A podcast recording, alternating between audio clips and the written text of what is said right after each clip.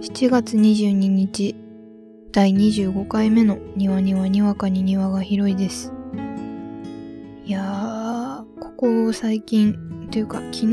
なんかはそうだったんですけど、エアコンをね、切って寝て大丈夫そうだなって思って、いざ切って寝てみたら2時間後ぐらいに目が覚めるっていうのを繰り返してまして、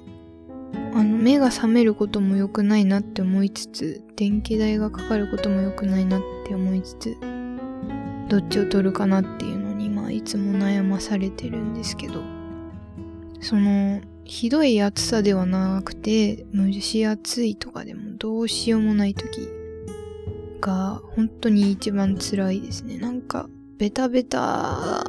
まではいかないんだけど、ちょっとなんかこう、じめーっとしてどうしても寝苦しいみたいな日が続いてて、なんかなかなかちゃんとした睡眠は取れてないのかな？なんか途中で起きてみたりとか。昨日はでも、その、暑くて起きると同時にお腹も空いてしまって、これ良くないなっていう、ちゃんと夕飯を食べれてないのは自覚してるんですけど、その夕飯が昨日は食パン ?5 枚切りの食パン1枚だったんですよ。そうですよね。炭水化物しか取れてない。まあ食パンをどう食べたかっていうとフレンチトーストにして食べたんですけど、食パンそのままよりは栄養は取れてるけども、やっぱり炭水化物だけにはなってるよねっていうのは自分で分かってるし、それの分、まあ消化も早かったからきっと寝てる時に、まあお腹空いちゃってっていうのが、なんかあの、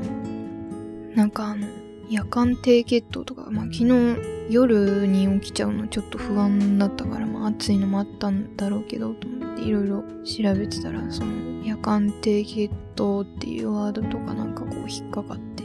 あ、ちょっとちゃんと食生活見直そうっていうのは本当に思ったんですけど、まあ、そこも含めエアコンをつけながら結局は寝てしまったっていう。話ですね。なんかここ最近は割と、あの、ひどい暑さではやっぱりなくて、40度近いというか体温超えの暑さまでは行ってないギリギリぐらいなんですけど、まあ、なんか知んないけど、雨っぽかったり曇りっぽかったりで綺麗に晴れてなくてね、ずっとそんな状態なので、やっぱあと、ワンルームだとどうしてもこもるから、我慢せずつけるかっていう、ちょっと本当に電気代がって思いながら過ごしてますね。庭のガーデニング。このコーナーでは私、庭の好きなものをお話しするコーナーです。あの、世界の終わりのハビットっていう、まあ今本当にすごく、すごく伸びている、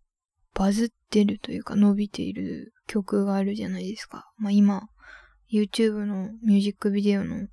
すごい総再生数なんかはもう毎週毎週すごい伸びてるし、常に急上昇1位のミュージックビデオになっていたりするので、本当にすごいなと思って、まあ、きっと、8月中ぐらいには1億いっててもおかしくないような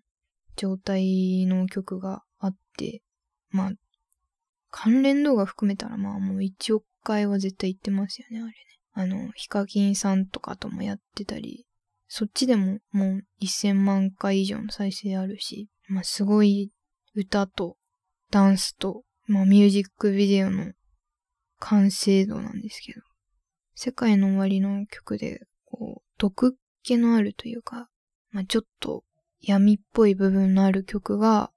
まあ、歌詞ですね。闇っぽい部分の歌詞とかがあったり、まあ、不穏な感じがあったりする曲が、音楽番組で披露されたりするのはなんか珍しいなと思っていつも見てるんですけど、なんかセカオワは、まあ、どちらかといえばその優しめの曲まあ、簡単に頑張れとかはまあ言わないんだけど、こういう毒っ気のある曲で、あの、歌番組に出ることは少ないというか、まあ、サザンカとか、プレゼントとか、そういうところで、まあ、いつも歌番組なり紅白にまで行ったりしてたから、こういうハビットとかで本当に歌番組出てるのはなんかすげえ、なんかいつの時代もその RPG とかで歌番組出てきてた時からもなんかずっとすごいなって本当に思ってるんですけど、このハビットのミュージックビデオはすごい不気味というか、不気味なんだけどでも、なんかこう、あ、頭の中こうだよなっていうのはすごいわかるからなんかついつい見ちゃうし、まあダンスをしたいからみんな見てる、バズってるみたいな部分もあるとは思うんですけど、世界の終わりの4人のメンバーが教師役やってて、まあ一番担任としてよく出てくるのが深瀬先生なんですけど、なんかでも担任がその生徒のダンサーさんの方、パワーパフボーイズさんたちとかをすごい仕切ってる風でもあるんだけど、同じ動きしてたりもするから、なんかね、この気持ちの悪さ、まあ、常にあるこの空気を読んでる感じ、生徒も教師も空気を読んでる感じが、なんかずっと見て取れるダンスと動きと、なんかあの教室の雰囲気だなっていうのを本当に見てて、すごいなって思いますね、本当に。あの、ダンスの振り付けの中にもなんかこう、ハビットポーズなるものが、あの、H っぽい全身で H っぽい形をかたどった虫みたいなポーズがあったりとか、なんか他にも動画止めてみると、一個一個こう何か面白いポーズになってたりする部分もあるし、なんかそこだけでも結構真似しやすいっちゃしやすいけど、まあ踊れは私なんかまあ絶対できないんですけど、まあ、すごい踊ってみたもあるし、書いてみたとかもなんかすごいあるから、すごい、本当にすごいなと思って見てるんですけど、まあ、ただただその踊りがすごいっていうだけでももちろんなくて、まあ、セカオワが踊ってるっていうのがまずすごいっていうのもあるんですけど、まあ、その、冒頭でも言ったみたいに、その、毒気のある歌詞なんですよ。で、しかも韻を踏んでるし、なんかリズミカルだしっていう、もう本当に耳に残り続ける曲で、まあ曲自体も何回も再生したくなる曲で、すごいなと思ってるんですけど、あのー、まあ、2番って言っていいのかな？なんか、この曲すごい分けるのが難しいぐらい言葉いっぱいあってっていうのはあるんですが、まあ多分2番の出だしの大人の俺が言っちゃいけないことを言っちゃうけど、説教するってぶっちゃけ快楽。酒の魚にすれもう傑作。でもって君も進むきっかけになりゃ、ウィンウィンじゃんっていうね。やばっ、やばやばな歌詞が。2番入るといきなりドーンって出てくるんですけど、あいるよなっていうのはすごい。学校生活で、なんか本当に説教するっていうか、怒鳴ることが気持ちよくなっている先生いるよなっていうのはすごい共感してしまって、本来共感できちゃ絶対ダメじゃないですか、この歌詞に。なんかこう、ああ、なんかいたなっていう、先の魚にされてんのか、私たちっていうの すごい思ってて、そう、この曲を、本当になんか若者の曲として聴いてほしくないんですよね。なんか、普通にちゃんと問題視してほしいっていうか、なんか、生徒に対して怒ってるのに、なんか、説教するってぶっちゃけ快楽になってる先生がいないことは多分ないと思うのが、絶対にやばいじゃないですか。まあ、先生が全員悪いわけじゃなくて。しかもその、多分、ぶっちゃけ快楽、説教するってぶっちゃけ快楽になっちゃってる、うん、ことは、きっとまあ、先生たちの仕事が多すぎるっていうことも絶対あると思うんですけど、でもそれでぶっちゃけ快楽になりながら怒られる、怒鳴られるみたいなことがあっちゃ絶対いけないでしょって本当に思ってて。今の時代、体罰教師までは、基本的にはいないからこそ、その説教というか、怒鳴ったりっていうのは、本当に逆に目立つし、その、体罰じゃないからこそ、どこにも訴えられない現状があるじゃないですか、生徒からしたら。ない、絶対ダメだけど、手を挙げてくれた方が本当に訴えられるのになというか、通報できるのになっていうところまでいかなくはない怒り方をする先生もいるじゃないですか、本当に。なんかこう、精神的に来るぐらい何回も怒鳴ってくる先生とか、うん、聞いたこともないぐらいの音量で怒鳴る先生とか結構いるじゃないですか。生徒には手を挙げない代わりに、なんか物を、机をこう、自分のね、先生の机をバンバンバンってやって注目させたりとか、黒板をドーンってやって注目させてから怒鳴ったりとか、なんか、教託の机をこうドーンってやってみたりする先生が、なんかいたなっていうのを思い出してて、なんかそういうのって本当に体罰ではないからこそ訴えられなくて、体罰は絶対にダメになってる世の中だから、先生もそうやって怒鳴るとか、そういう机をドンって叩くみたいな手段でしか発散、発散っていう言葉がまず良くないですよね。怒る。怒るじゃなくて、そうなっちゃってるのが良くないじゃないですか。指導のために怒ってる感じじゃない風に捉えられてしまう怒り方をする先生がいるから、まずそこが良くないというか、本当に生徒に直接手こそ上げてないから、どこにも言えない、訴えられない ぐらいな人って本当にいたなっていうのを思い出してて、なんかあの曲を本当にちゃんと特に学校関係の人とかは聞いててほしいなっていうのはなんか常々思ってますね。あのー、本当にそうなんですよね。なんか、なんかいたなっていうのを 常々思い出してて。小学校の時なんですけど、なんか自分でもなんで自分でそんなことをしたかわかんないんですけど、あまりにもその怒り方がひどすぎる先生がいらっしゃってというか、まあ自分の担任だったんですよ。高学年の時の。そういう風に、まあ机、自分のですよ。生徒には当たらないように生徒には当たらないからギリ体罰じゃないっていう感じで 自分の教託を蹴りながら怒るみたいなことがあって、それは見てられなくて、それがまあ一回とかじゃないから見てられなくて、あの、校長に、小学校の校長に行っても仕方がないんですけど、あの、小学校なんかだと普通に公立の小学校だったんで、特に仕方がないんですけど、校長に話に行こうかなと思って話しに行ったことが ありますね。私なんか血気盛んっていうわけじゃなかったんですけど、本当に見てられなくて。でもね、そこで校長先生に言っても、分かったってしか言われなくて、なんだ分かったってっていう風に なんか、ダメだわ。めっちゃ思い出しちゃって、この曲を聴いて、その、説教するってぶっちゃけ快楽をちゃんと捉えてない大人がいることがあったなっていうのを思い出してしまって、小学校時代は無事楽しく、楽しくはあったとは思うんですけども、なんかこうそうですね、その担任がまあ、まあまあなそんな怒り方をする人でしたね。まあ、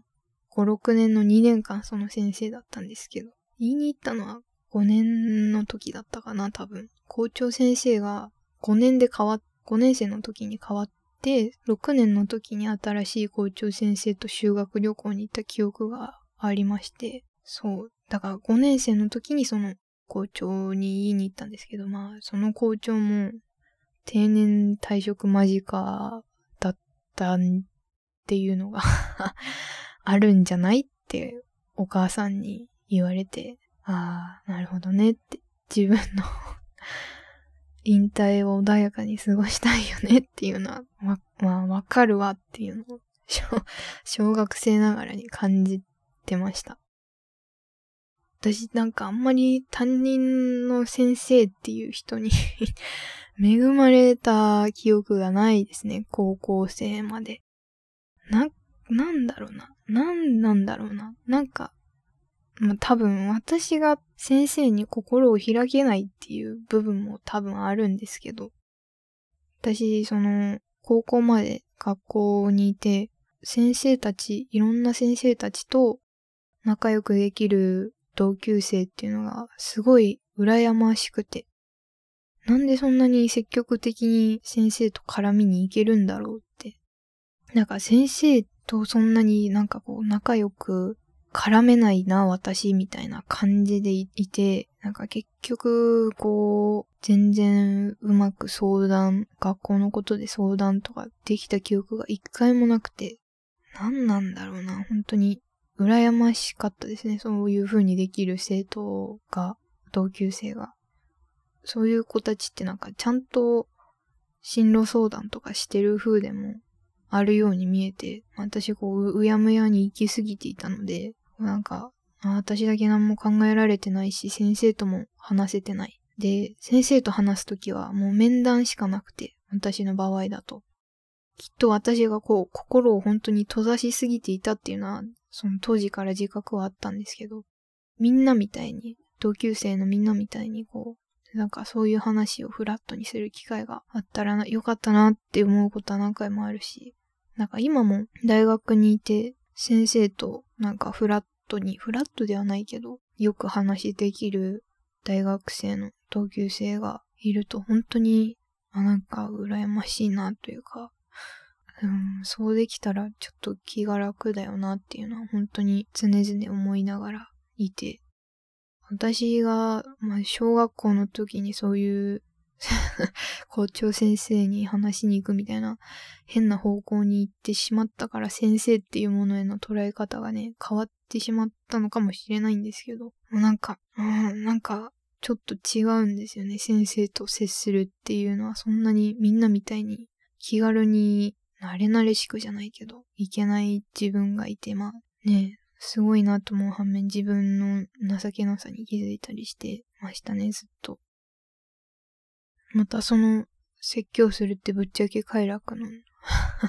話に戻るんですけど、その説教するって酒の魚にすれもう傑作って思われてるぐらいだったら、マジでそのこと自体を私たち子供は3時のおやつにしてやろうぜっていう気持ちで過ごすと いいんじゃないかなっていうこう謎の気持ちがね、最近この曲を聴いてて湧いてきましたね。なんかこう、そんなことがあっても、まあ、生徒同士とかで踊ったりできたら、なんか全然いいというか、まあ踊るまではいかなくても、まあよく担任がめっちゃ怒鳴って、まあ、職員室に戻るみたいなことが、まあなくはなかったんですけど、そんな時に、え、どうする？どうする？みたいな。あの教室でのひそひそ会話感とかも、なんか割とまあ、あってよくないんですけど、学生時代というか、高校生までの雰囲気であって、まあそれを、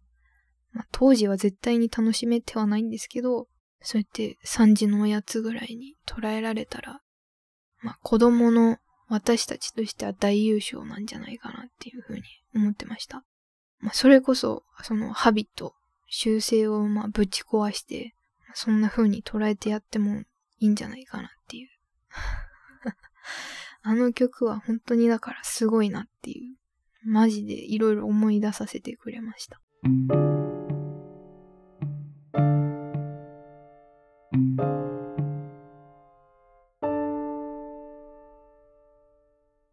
庭の養鶏場このコーナーでは私庭の最近あった出来事をお話しするコーナーです。はい、そんな風に3時のおやつを食べようとしている私なんですけど、まあ、全然そんな表現使って子供のままでいようとどうにか抗っているわけなんですけど、まあ、大学生なんで一応、ちょうど前期の授業が終わろうとしてて、もう対面での登校する必要はなくなりました、私の場合は。それで、今は本当にレポートに追われてますね。まあ、あと、テストがオンラインであったりするんですけど、とにかくレポートに追われてて、なんかこう、どうしようもなくレポートに追われてますっていう感じです。もうなんか、それこそ、この、ハビットぶち壊そうぜじゃないんですけど、あの、こんなに同じ時期に成績評価に関わる、まあ、レポートなり、課題なり、テストなりを出さなくても別にいいんじゃないかという疑問は湧くんですよね、やっててね。なんでこんな同じ時期にやんなきゃいけないんだろうってまあ思っちゃうんですよ。まあ、乗りこなせってことなのかもしれないんですけど、なんかこう、テストはまだ期末テストとしてわかるし、そのレポートの内容でも、この授業を通して学んだことをっていう感じの内容を書かせるんだったら、まあ、それでももうちょっと早くてもいいんじゃないと思ったりするんですけど、なんかそのレポートの内容が、なんか全然違う新たなところから問題提起されたりしてるやつとかだったら、なんか別にその、その最後である必要はないんじゃないかなっていうのはずっと思ってて、なんでそんなに最後にやんなきゃいけないんだろうって。絶対に先生方も成績評価をつけるのが期限ギリギリになるの大変じゃないって私個人的には思うんですけど。私なんかはね、さっき言ったみたいに先生たちと全然喋れないから、思ってばっかりいるんですけど。そんな感じですよ。レポートに、私は今、とりあえず昨日の時点で一番大きいかなっていう、重いかなっていうレポートを終わらせたので、まあ割と気分上々ぐらいで、上々までいかないですね。上々の下、下の上ぐらいで喋れてますが、まあ、これ、昨日レポート終わってなかったらもう、発狂して、ポッドキャスト撮ってたかもしれないです。大学生の夏休みをどうしようかなっていう問題がいつもこう長期休み前になると起こるんですよ。実家にいつから帰ろうか。私こう荷物まとめが下手くそで憂鬱な人間なので、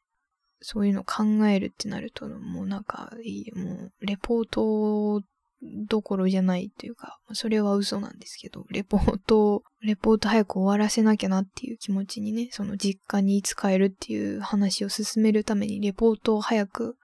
終わらせなきゃなっていう、もう全然期限とかは意外と31までっていうのがあとは残りだったりするんですけども、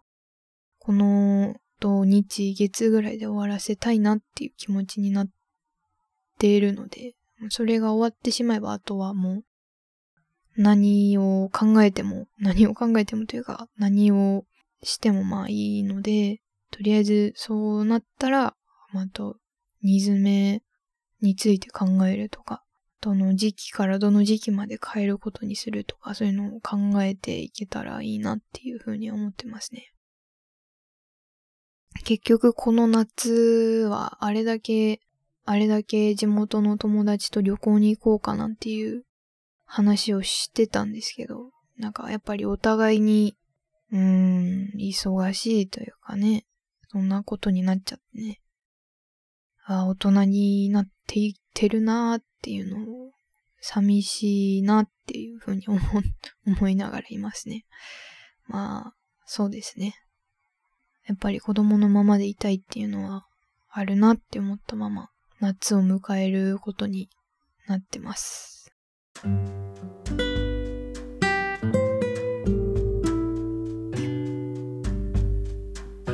そろそろ第25回目を終えようとしているところです。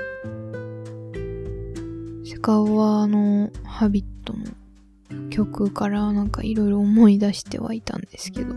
やっぱ酒の魚に S でもう傑作っていうあのリズムとはすごいいいなと